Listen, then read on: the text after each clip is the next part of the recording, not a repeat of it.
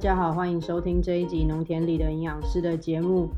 呃，今天这一集节目主要是要想要跟大家谈一谈有关于永续这一件事情。可以预见，在未来的五年内，大家会越来越常听到“永续”这两个字，包含什么永续饮食啊、永续生态啊、永续发展啊、永续旅游啊。我刚刚举的这些例子，有一些已经是过去就开始慢慢流行的，那有一些是未来会越来越被大家注意到、越来越被大家开始重视的事情。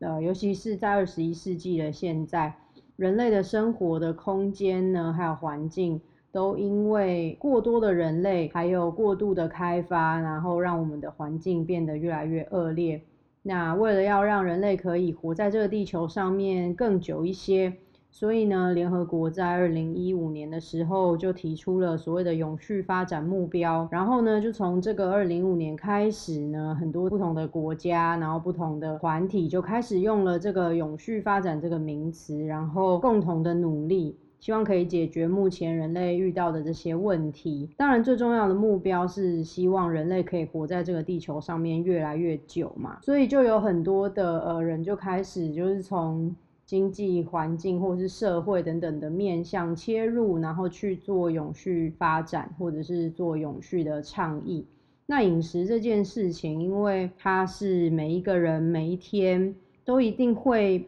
遇到的事情，所以如果可以透过饮食让我们的世界变得更好，那何乐而不为？其实，在二零一五年永续法目标提出的时候哦，德国那时候也在一个研讨会上面，就是提出了。Wholesome nutrition 就是我把它翻译成完整的营养。其实这个概念在一九八零年代的时候就已经被科学家提出。那在二零一五年的时候，呃，顺着这个永续发展目标的发布，那它又再一次的被提出来了。在讨论这个永续饮食的时候呢，我们切入的点除了环境之外，还有呃人的健康、经济能力也被包含在里面。还有整个社会的呃氛围也被包含在里面，希望就是透过饮食去做到个人的健康，然后还有保护我们现在目前的生活环境。好，终于要开始我今天干话的主题了，因为刚刚前面这些前情提要哦，所以其实现在目前台湾也出现越来越多跟永续相关的。一些饮饮食的内容，各位未来会越来越常听到。从前两个星期开始，有一些东西一直出现在我的脸书或者是我的生活圈里面，让我看了非常非常的不舒服。我认为很多的呃宣传或者是很多的广告，其实它的目的都很明显，就是我就是要卖你一个商品。好，那那我我先讲一下我看到的这两个例子哦，就是。大概前两三周，我有个朋友就私讯了我，然后问我说：“诶，某一个单位开了一个跟环境有关的饮食的课程呢，他找了一个大学的老师和前环保团体的干部去演讲，去做了一个课程。那他呃，我想我的朋友应该是非常的兴奋，想说终于有人要从这样子的角度分享跟食物有关的事情，所以呢，他把这样子的课程的讯息也分享给我。”那同时这一堂课呢，它也是营养师的继续教育的学分，它是算在里面的。那这个组织开的课程呢，其实我必须要很坦白的说，他当初刚出来的时候，我不了解他的背景，我只是想说，哇，这个组织好有钱哦，他做了很多的文宣品，然后都让大家免费的去索取，你只要填了你的 email，你就可以拿到什么六大类食物的一个海报，那画的也还蛮好的，然后海报的品质也很好。那我就怀疑这个组织到底是什么样的一个集团在背后撑腰，然后能够让他就是免费的发送这些宣传品给我们。后来就发现他是那一个某一个被大家抵制很久的牛奶的品牌，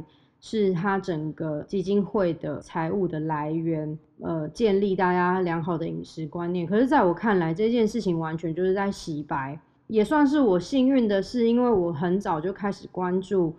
呃，跟永续有关的饮食啊、农业啊等等的议题，所以很多的团体他们在做呃第一次的尝试的时候，那时候我就跟跟跟上他们的脚步，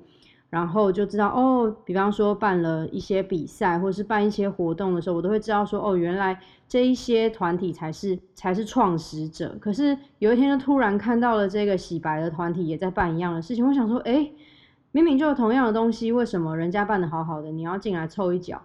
那后来呢，又在辗辗转的听到曾经跟这个洗白团体有关的朋友，嗯，就说其实这就是他们这个团体的一个运作的习惯。现在在网络上越来越常看到他们的一些讯息哦，然后也很努力的在推销他们的课程啊等等之类的，我就觉得其实大家还是要。张开眼睛跟耳朵，好好的听跟好好的看，然后保有一个批判思考的能力，去了解一下这些资料来源的正确性，或者是说，当一个组织在做这一些事情的时候，他所持有的初衷是什么？像这个洗白团体，我自己认为他们真的花了非常非常多的钱，有三十亿的钱，他把它拿出来做了一个基金会，然后做了这一些宣传品，然后请了业界看起来非常光鲜亮丽的人来帮他们站台，这什么东西？都做得很好，课程看看起来也开得很棒。但是当我在当我知道了他们就是这个洗白的团体之后，我开始会去思考，我到底要不要去参加他们的课程，要不要把他们的东西推荐给我身边的朋友。其实我觉得这个就是大家的选择啦，就是还是可以去听听看他们到底葫芦里卖什么药，但是真的要保持一个中心的思想，永远都保持一个怀疑的态度。也就是说，像我现在在这个节目里面说的所有的事情，每一句话，其实你都是可以来质疑我的。当我被质疑，当我当我被问问题的时候，我都是非常的虚心。我觉得这很多东西其实大家是可以讨论的啦。那当然你要说他们不是洗白团体。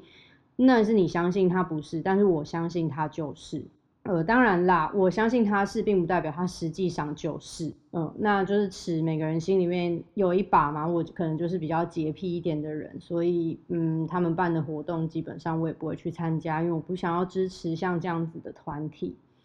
呃，那另外再跟大家提到的就是关于团体这件事，我觉得其实现现在目前，呃，台湾有非常多的认真的营养师，他们很想要。做出一个不一样的产业，然后很想要提供民众呃认识营养师、认识健康饮食、认识永续饮食的这些呃管道跟方法。其实我会，我注意到这个消息已经有一段时间了。这一个团体，他们其实我觉得他们在做的事情也是非常棒的，因为他们透过一些比较简单的设计、视觉设计，然后有专业的营养师在背后背书，去提供给一般的大众正确的知识。我我先讲哦，在这个永续的这个议题之外，我认为他们做的几乎每一件事情都是值得大家去相信的。但是就是在永续这件事。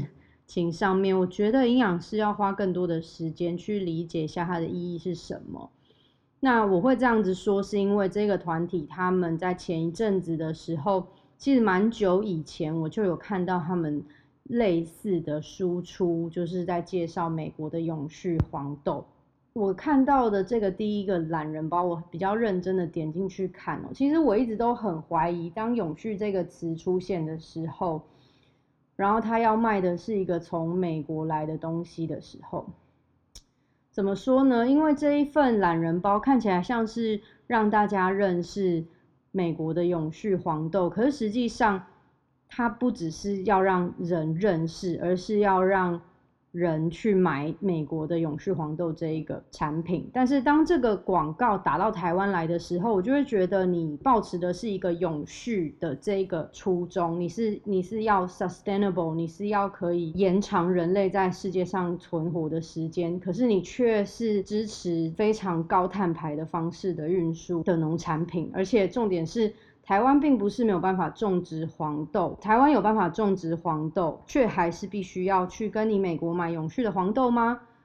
这这两件事对我来说是非常非常矛盾的。是当我们在提永续的时候，我们在乎的是气候变迁，我们在乎的是污染的产生。那我们是不是应该要让有一些东西回归到在地？如果这些东西在地是可以种植的？很多人也也许认为台湾根本就没有黄豆，我相信很多营养师也觉得哦，台湾没有黄豆，因为我们台湾都是进口来的黄豆。确实，台湾的黄豆进口量非常非常的大，台湾的进口黄豆占台湾本土黄豆的量大概是九成以上。但这个原因并不是因为台湾种不出黄豆，而是因为台湾在数十年前加入 WTO 的时候，跟国际上面的一些谈判，那慢慢慢慢，我们的黄豆种植的量就越来越少。可在过去，台湾人是有种植黄豆的当我们有能力可以做到种植黄豆这件事情的时候，我们为什么要去选一个国外看起来好像比较永续的产品？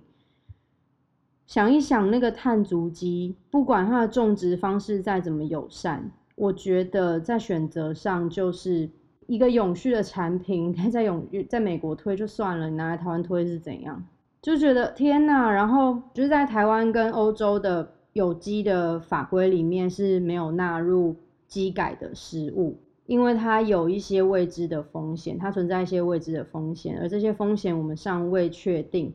所以基本上呢，呃，在做永续食物的选择的时候，会建议大家选择有有机认证的的农产品。这样子的话，其实就会避掉机改的食物。但是美国的黄豆大部分都是机改黄豆，你你就会没有那么永续。可是你又说你永续，我就觉得天哪，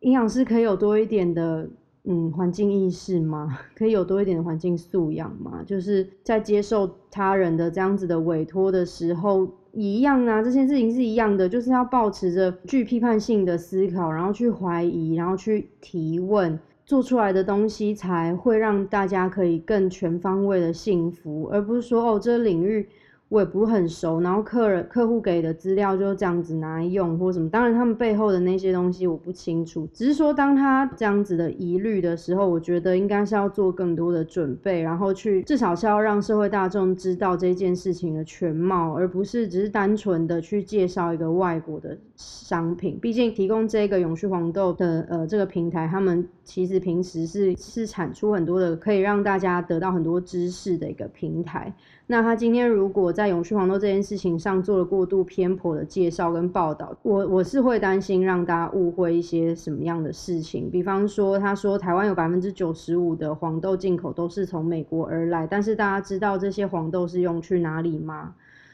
主要是用到饲料上面跟榨油上面。我们人我们真的吃到来自美国的黄豆其实不多。当然，美来自美国的黄豆还有很多很多的争议性。我觉得要聊的话，真的是聊不完。只是说我在这一两个星期里面这样子疯狂的接收到这些讯息，我实在是觉得应该有更多的社会责任是要告诉我们的消费者，或者告诉我们的个案说，你怎么样吃可以吃的对你自己更健康，以及对环境更健康。讲了这么多，其实就是希望大家可以。对于在永续饮食啊，嗯，或者是在食物的选择，或者是在资讯的呃试读上面的时候，可以有多一点点的怀疑，然后去思考一下这件事情到底是真的还是假的，或者说它有没有自相矛盾的地方。我不敢说我自己是百分之百的正确，呃，我要对我自己说出来的话负责嘛，我还是非常的虚心的会去接受大家对我的批评，或者是。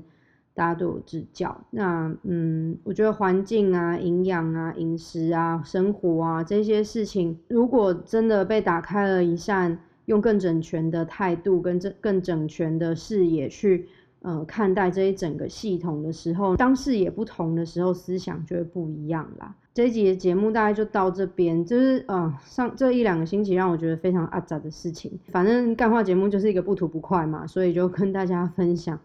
那呃一样啦，就是如果有任何的疑虑或者什么的，都欢迎到我的 Facebook 或者 Blogger 上面提问，或者是给我任何的意见都可以。然后然后还有 iTunes 上面、Apple Podcast 上面也可以做留言跟评论。那就这样子喽，下次见，拜。